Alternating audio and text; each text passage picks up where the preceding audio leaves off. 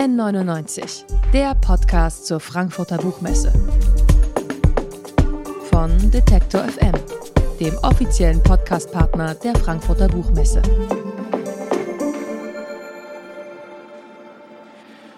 Und damit herzlich willkommen hier bei N99, dem offiziellen Podcast zur Frankfurter Buchmesse auf der Bühne vom Podcast Radio Detektor FM. Normalerweise senden wir aus Leipzig. Diese Woche sind wir aber hier vor Ort in Frankfurt und sprechen mit Autorinnen und Autoren über ihre neuen Bücher. Und es ist ziemlich voll geworden dieses Mal. Ja. Denn an meiner Seite sitzt wahrscheinlich einer der bekanntesten Autoren Deutschlands, der Thriller-König, wie er auch genannt wird, durchaus zu Recht. Sein neues Buch Mimik, das erscheint in wenigen Tagen. Über das Buch, über den Tod und vielleicht auch über das Leben können wir jetzt noch mal ein bisschen sprechen mit ihm, mit Sebastian Fitzek. Hallo. Ja, hallo, ich freue mich hier zu sein. Vielen Dank. Danke sehr. Mimik heißt dein neues Buch. Die Hauptfigur ist eine Frau, die eigentlich mit ihrer Familie, zumindest wenn man es so ein bisschen anfängt zu lesen, doch relativ friedlich mit, ähm, mit ja. denen zusammenlebt. Auch mit der Polizei zusammenarbeitet, aber eigentlich ein recht unscheinbares Leben erstmal ja. führt. Warum ist das so interessant, sie im Mittelpunkt zu sehen, diese Figur? Ähm, ja, jede gute Geschichte steht und fällt ja immer mit den, mit den Figuren. Ähm, äh, mein Lieblingsbeispiel dafür ist ähm, obwohl es jetzt nicht zu meinen Lieblingsfilmen zählt, aber ein gutes Beispiel ist Titanic. Alle, die den Film gesehen haben, ich glaube, keiner unter den Anwesenden hat äh, sich gewundert, dass am Ende der Kahn untergegangen ist und deswegen gesagt, ach meine Güte. Ähm, und trotzdem haben alle den Film gesehen, weil die Figuren eben so interessant sind. Und bei Hannah Herbst, so heißt die Hauptfigur, die ist aus mehreren Gründen interessant. Zunächst einmal ihr Beruf. Sie ist Mimikresonanzexpertin, mit anderen Worten, sie achtet bei Menschen auf winzigste Veränderungen im Gesicht, während sie reden beispielsweise, auf die Gestik, auf die Körpersprache. Ähm, unter anderem guckt sie, lügen diese Menschen oder nicht, und sie berät die Polizei bei der Vernehmung von Verdächtigen. Gleichwohl ist sie auch ähm, aus, von ihrer Psyche her sehr besonders, denn sie hat eine große Angst, in Spiegel zu schauen. Spektrophobie gibt es tatsächlich. Menschen, die können sich im Spiegel irgendwie nicht ertragen. Sie analysiert andere, sich selbst zu analysieren, da hat sie aber große Angst vor. Und jetzt kommt sie in eine Situation, wo sie sich selbst analysieren muss. Denn es gibt ein Geständnisvideo einer Mörderin, die sagt, ich habe meine Familie umgebracht. Und die Frau in dem Geständnisvideo, das ist Hannah Herbst selbst. Und sie muss sich jetzt selbst analysieren in einem Zustand, wo sie nach einer Operation das Gedächtnis verloren hat, weil sie kann es nicht glauben, was sie da gestanden hat. Und sie muss jetzt über, überlegen, unter anderem, sage ich die Wahrheit in diesem Video oder nicht? Und was könnte es für einen Grund dafür geben, dass ich lüge? Oder habe ich es womöglich wirklich getan? Du hast dich ja auch ziemlich ausführlich darauf vorbereitet und auch mit einem Mimik-Resonanzexperten ja. gesprochen ja. oder auch mit ihm zusammengearbeitet, mit Dirk Eilert, der das genau. Ganze, glaube ich, entwickelt hat als Psychologe. Ähm, kannst du uns das nochmal genau erklären, Mimikresonanz? Wie funktioniert das? Naja, zu, zunächst einmal ist es tatsächlich aus der Forschung heraus, und da bin ich jetzt der Laie, du hast gesagt, Dirk Eilert, der hat mich wissenschaftlich dabei beraten.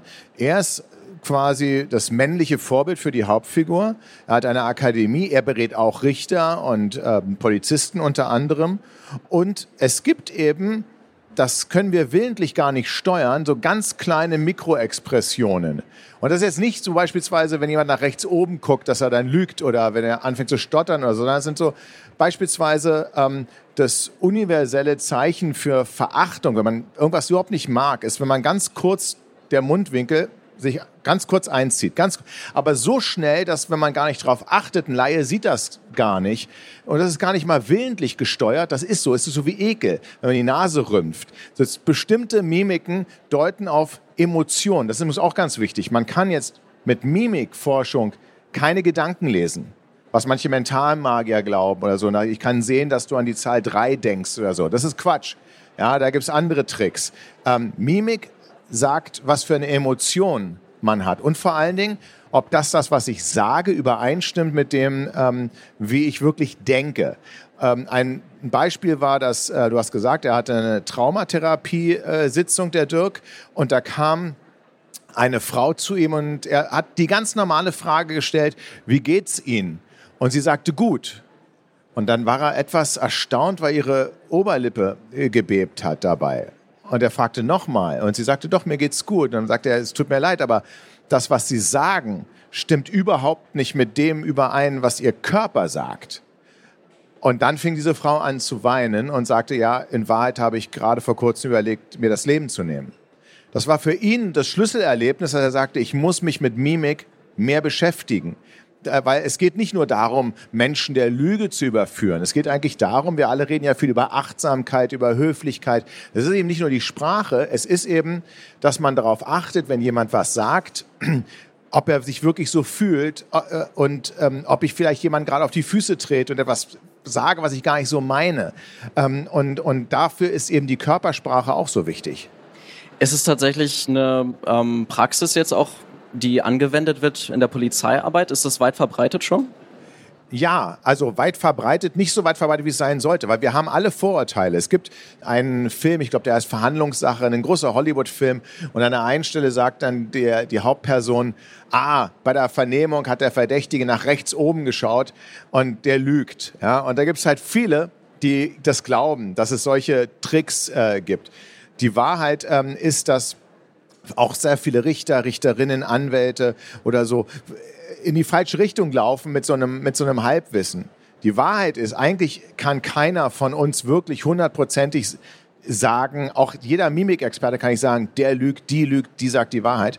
Aber man kann sich Fragen stellen. Und das ist auch im normalen Alltag eigentlich ganz wichtig. Wenn man ein Beispiel, was ich von Dirk gelernt habe, ähm, wenn man lügt, dann ist man natürlich konzentriert. Wenn man nicht lügt, also angenommen, ich, ich sage, ich bin hier gerade bei Detektor FM, wir machen einen Podcast, sind wahnsinnig viele Leute da, die alle interessiert zuhören. Ähm, da hinten will einer wegrennen, weil er es langweilig findet. So, wenn, und wenn ich das sage, dann... Ähm, dann kann ich, dann muss ich nicht großartig überlegen, weil ich sage die Wahrheit. Das ist meine normale Basislinie. Wenn du mich jetzt fragst, okay, wo waren Sie gestern zwischen 22 Uhr und Mitternacht und ich habe da irgendein Verbrechen begangen und dann müsste ich auf einmal anfangen, mir eine Geschichte zurechtzulegen. Jetzt würde ich auf jeden Fall langsamer reden. Ich würde weniger blinzeln. Ich würde, es würde auf jeden Fall sich unterscheiden. Man kann die Lüge nur erkennen, wenn man vorher äh, gesehen hat, wie ich normalerweise rede. Das kann jeder mal äh, zu Hause oder auch hier und jetzt gleich nachmachen äh, und sich ähm, vergewissern und, und überprüfen, wenn man das ABC aufsagt, von A bis Z, kein Problem. Und dabei kann man wild gestikulieren, man kann da sogar hüpfen dabei, man kann, das ist überhaupt kein Problem, zumindest ab einem gewissen Alter. Mein Sohn, Oskar hätte noch Schwierigkeiten. So, und ähm, wenn man es jetzt mal rückwärts macht, mit anderen Worten, man muss sich konzentrieren, probiert ihr mal das ABC rückwärts aufzusagen, dabei wild zu gestikulieren und noch zu hüpfen. Dann könnt ihr euch bei Cirque du Soleil anmelden, wenn das aus dem Stand geht. Ist aber nicht so. Warum? Ich muss mich einfach mehr konzentrieren. Und viele denken, okay, ach komm, der blinzelt jetzt so, der stottert so. Ist in der Regel gar kein Zeichen dafür, dass man lügt. Also mit anderen Worten, viele, viele, wir alle sprechen die Körpersprache. Keiner von uns hat sie so richtig gelernt und die wenigsten verstehen sie. Aber es wäre durchaus möglich, wenn ich mich jetzt lange vorbereite auf eine Lüge, dass ich das auch vortäuschen kann, so sicher zu sein? Ähm, ja, definitiv. Aber natürlich gibt es dann eben Tricks. Natürlich kann ich jetzt keinem, von ich, also angenommen, jemand sagt mir, ähm, ich habe, äh, die, die, äh, ich glaube, mein Partner geht mir fremd und ich sage, was hast du gestern gemacht? Und er sagt, ich war beim Sport oder sie sagt, ich war so. Dann kann ich natürlich in der Regel nicht sagen, so jetzt sag das Ganze nochmal und gestikuliere dabei wild und sag's rückwärts auf. Das ist natürlich kein Praxistipp äh, für ähm, eine normale Partnerschaft, aber tatsächlich macht man das in Vernehmungen, dass man sagt, erzählen Sie bitte die Geschichte nochmal rückwärts. Einfach, ich brauche und man kann aber immer nur, man hat eine Frage. Man wird nie sagen können, hundertprozentig, der oder die, ähm, die lügt.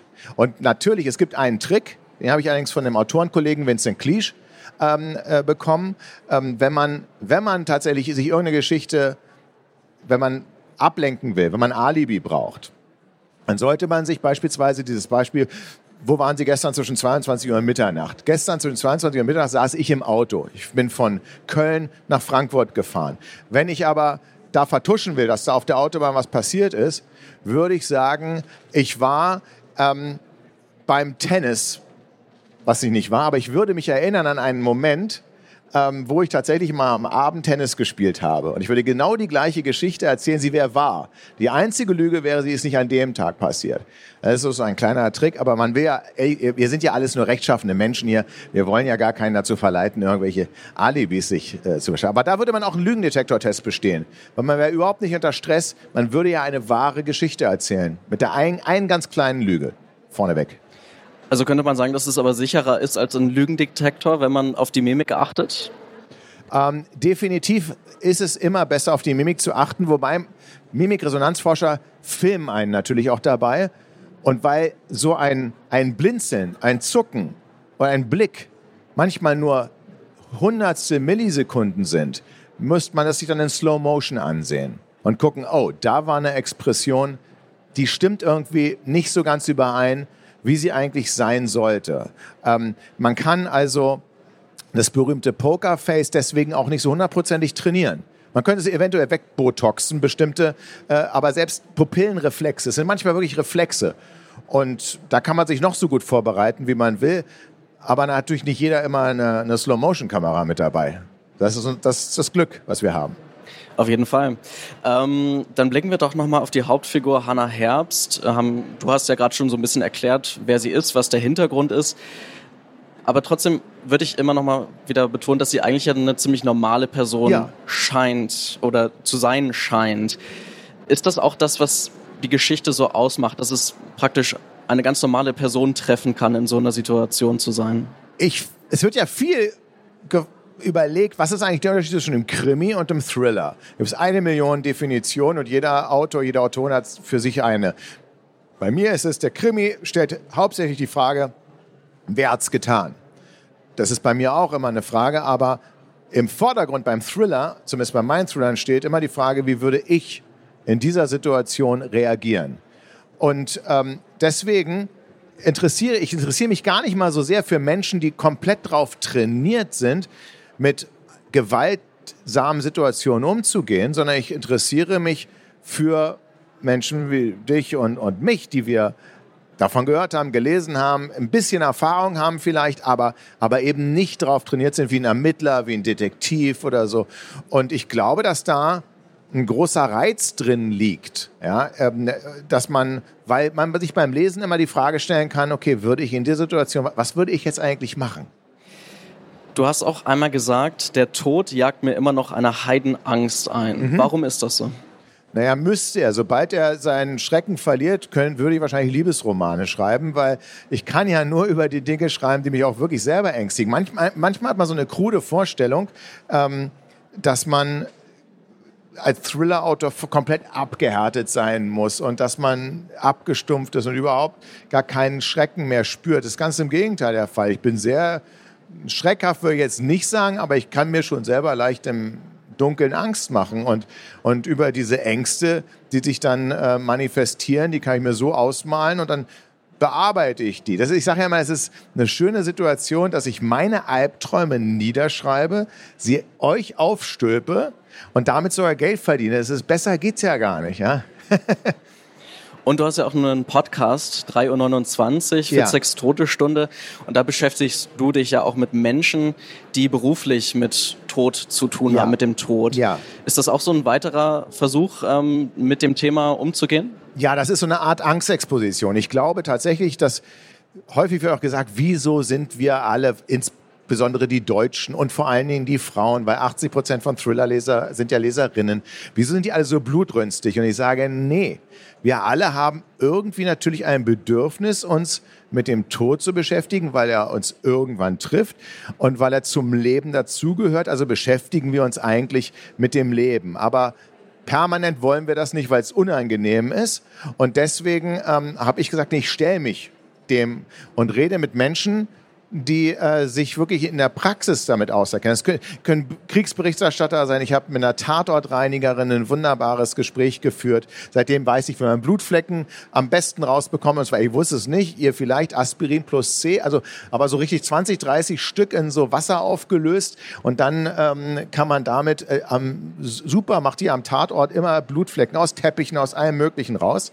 Ähm, und ähm, tatsächlich, er hat mir erzählt, er hat mir so viele Sachen erzählt, äh, die, äh, dass sie hin und wieder sogar noch Leichenteile findet dann beim Aufräumen und so. Das ist natürlich irgendwie nicht so ein, nicht so ein toller Beruf, finde ich. Aber ähm, sie hat das ganz toll gemacht.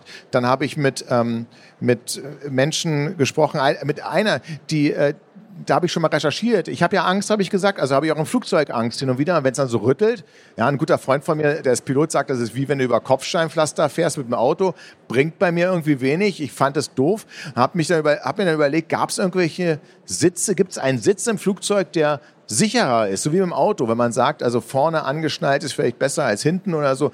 Haben die Crashtests gemacht mit Flugzeugen? Ja, habe ich mir gefragt, während wir gerade so durch, durch Turbulenzen flogen. Und dann habe ich mir die Frage gestellt, wo saßen eigentlich all die, die mal so einen Flugzeugabsturz überlebt haben?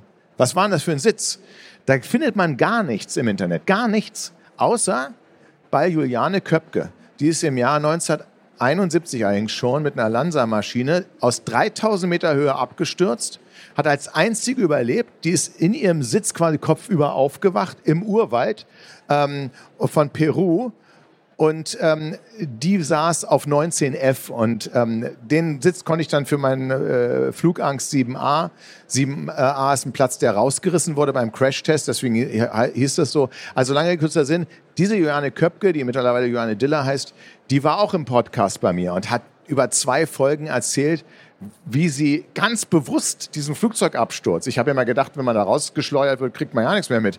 Aber die konnte alles, die konnte alles. Die war kurzfristig ohnmächtig, aber eigentlich hat die den ganzen Sturz mitbekommen, auch nicht so beruhigend. Und dann hat sie ja dich noch mal zwölf Tage durch den Urwald kämpfen müssen. Unglaubliche Geschichten von Menschen, die sich anders als ich wirklich praktisch mit dem Tod auskennen. Um nochmal zu deinen Büchern zurückzukommen, auch gerade in dem neuen Mimik ähm, ist es schon sehr düster und es passieren natürlich viele grausame Dinge. Wie wichtig ist es, dass es trotzdem irgendwie positive Elemente gibt? Also gibt es sowas wie ein Happy End? Muss das auch irgendwie mit dabei sein bei einem Thriller? Naja, ich, ich schreibe schon auch nicht nur, um meine Ängste zu bearbeiten, sondern auch, weil ich die Realität verändern kann. Die Realität das ist ja so ein Klischeespruch. Wenn Autorinnen und Autoren sagen, die Realität ist viel härter als das, was wir uns ausdenken, bla bla bla. Stimmt aber. Es stimmt. Ja, und ich habe es auch letztens wieder gesagt, wurde sogar in der Zeitung zitiert, weil ich habe Dama gesehen und gedacht, Alter, wenn jetzt nochmal irgendjemand sagt, ich schreibe grausames Zeug und was an den Haaren herbeigezogen ist, der soll sich nur mal die erste Folge ansehen. Ja, und das ist real. Und, und das, was ich schreibe, ich, ich, ich, mildere mir, ich mildere bestimmte Dinge ab. Dann habe ich recherchiert über Dama, Jeffrey Dahmer, den Serienkiller, und dann habe ich festgestellt, in der Serie haben die das auch noch abgemildert. Das, was ich schon zu hart fand, haben die auch noch abgemildert. Ja? Ähm, man sieht ja nur diesen Bohrer da in der ersten Einstellung. Ähm, also ganz, ganz furchtbare ähm, äh, Geschichten. Und ich schreibe auch, weil ich die Macht habe, als Autor, verschwundene Menschen wieder auftauchen zu lassen, Tote zum Leben zu erwecken, nach Jahren Cold Cases zu lösen. Das ist natürlich auch etwas, was relativ unrealistisch ist, weil in der Realität, wenn jemand längere Zeit verschwunden ist, er taucht leider nicht wieder auf. Aber ich, wenn ich über Maddie oder über äh, Rebecca oder weiß der Geier was, wie sie alle heißen, der Fall Inger, das sind Sachen, die lassen mich eigentlich gar nicht mehr los. Und ich hoffe, irgendwann die Meldung zu lesen, ist wieder aufgetaucht. Das passiert aber nicht. Ich kann es in meinen Büchern machen. Happy End allerdings halte ich beim Thriller ähnlich so, das, das finde ich das Realistische an Horrorfilmen. Ja, beim Horror, ein guter Horrorfilm ist ja meistens so, das Böse ist bekämpft, alle sitzen nur wieder glücklich am Tisch zusammen, aber irgendwo ganz hinten, da blubbert wieder die Saat des Bösen. Man, man, und dann ist aus. Und ja, es ist nicht nur, weil die eine Fortsetzung drehen wollen, sondern weil das, das ist realistisch. Kampf gut gegen böse. Ich glaube, das Böse, das Gute obsiegt immer. Aber das Böse ist nie völlig weg. Und das ist das Realistische am Horror. Und so ist es bei mir. Also die Kernfrage, die ist geklärt. Aber dass jetzt das Gute als strahlender Sieger komplett hervorgeht, das nicht. Das würde ich auch für unrealistisch halten. War ja auch ein bisschen langweilig, oder? Es, ja, es wäre auch ein bisschen langweilig. Und man muss auch ganz ehrlich sagen, auch bei, bei Mimik gerade, da hat sich das Ende von selbst geschrieben. Ich habe mir auch gedacht, kann ich das Ende, kann ich das so schreiben eigentlich? Aber ähm, die ersten Probeleser, weil meine Frau, aber auch im Verlag und so, die waren, die waren ein bisschen geschockt, aber sie fanden es gut. Ich fand es auch gut. Und ähm, insofern, ich bin mal, bin mal gespannt. Wie, wie andere Leserinnen und Leser auf das Ende reagieren. Sollten sie auf jeden Fall auch sein. Ähm, jetzt hast du ja sehr viele Thriller geschrieben und auch ein paar Sachbücher und ja vor kurzem dann aber auch der erste letzte Tag kein Thriller, was ja. ja, explizit mal ein anderes Genre dann auch war. Genau was könnten denn noch für Genres auf dich zukommen? Du hast gerade eben schon mal den Liebesroman angesprochen. Wäre das nicht auch was, was du mal unternehmen könntest? Ja, ich komme halt immer von der Idee. Ich komme, äh, ich, ich erlebe etwas und denke mir, ach, das ist ja interessant. Ja, und dann denke ich mir, super, eine super Idee. Ähm, und man, viele lachen ja, wenn ich sage, ich weiß immer gar nicht, ob das wirklich in einen Thriller endet oder ob das in einer, in einer Komödie endet. Bei dem ersten letzten Tag, ähm, vom Titel her, das könnte ja auch ein Thriller sein, der erste letzte Tag. Jemand stirbt jeden Tag aufs Neue oder so. Und, ähm, ähm, und da habe ich deswegen auch dem Verlag gesagt, nee, das ist jetzt mal was Lustiges geworden, ist auch im Stile meiner Danksagung. Bitte, ihr müsst da keinen Thriller draufschreiben. Da haben sie gelacht, dann kam der erste Coverentwurf zurück da stand aber nur Roman drauf. Ich habe gesagt, nee, nee, nee, nee, ihr müsst da keinen Thriller drauf schreiben, weil die Leute, nichts ist doch schlimmer als, ich liebe Leberwurststullen, ich liebe Honigbrötchen. So. Aber nichts ist doch schlimmer, als wenn ich in der Erwartung, in ein Honigbrötchen zu beißen, in eine Leberwurststulle beiße. Da kann die noch so toll geschmiert sein. Die wollen ja alle denken, ähm, nee, äh, also ich würde denken, das, das, das schmeckt nicht.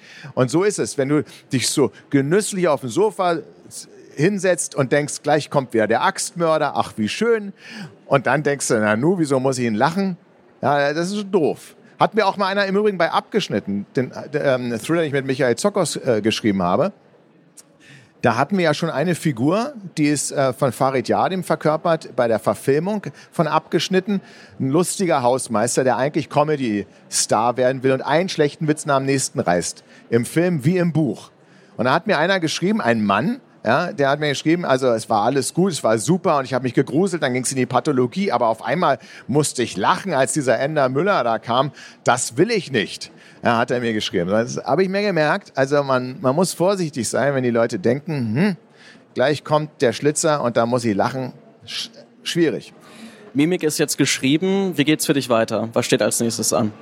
Also als nächstes tatsächlich ähm, steht und deswegen ähm, werde ich auch wahrscheinlich gleich wieder eine Maske au äh, aufsetzen. Ich habe 21 Termine ähm, vor ungefähr 40.000 Leuten. Wir gehen auf Tour. Ähm, und äh, das führt unter anderem auch wieder nach, nach Frankfurt. Ähm, da ist der Special Guest, den du schon erwähnt hast, der Dirk Eilert. Und es wird eine interaktive Show werden. Also wir werden beispielsweise, während ich lese, wird das Publikum gefilmt. Und dann wird geguckt, wie die Reaktionen sind. Ähm, unter anderem, ob da jemand schläft. Das wäre sehr einfach. Das könnte auch ich deuten. Ähm, oder ob was anderes passiert. Also es wird eine interaktive Show. Es wird hoffentlich auch eine lustige Show. Und man wird ein bisschen was, man wird sich danach auch selbst und andere mit eigenen Augen sehen, hoffentlich. Das klingt auf jeden Fall spannend. Das neue Buch von Sebastian Fitzek heißt Mimik, erscheint am 25. Oktober bei Drümmerknau und kostet gebunden 24 Euro. Vielen Dank für deine Zeit und noch Vielen einen guten herzlichen Dank. Danke, dass ihr da wart. Ach so, eine Sache soll ich noch sagen. Ja. Dass ich eine, äh, eine Autogrammstunde noch gebe bei Osiander in der Skyline Mall Plaza irgendwo. Ja, aber Osiander. Ab 15 Uhr. Wunderbar. Deswegen nicht hier jetzt, das geht leider aus organisatorischen Gründen nicht, aber am 15 Uhr bin ich dann da. Vielen Dank, danke sehr. Vielen Dank. N99, der Podcast zur Frankfurter Buchmesse. Von Detektor FM, dem offiziellen Podcastpartner der Frankfurter Buchmesse.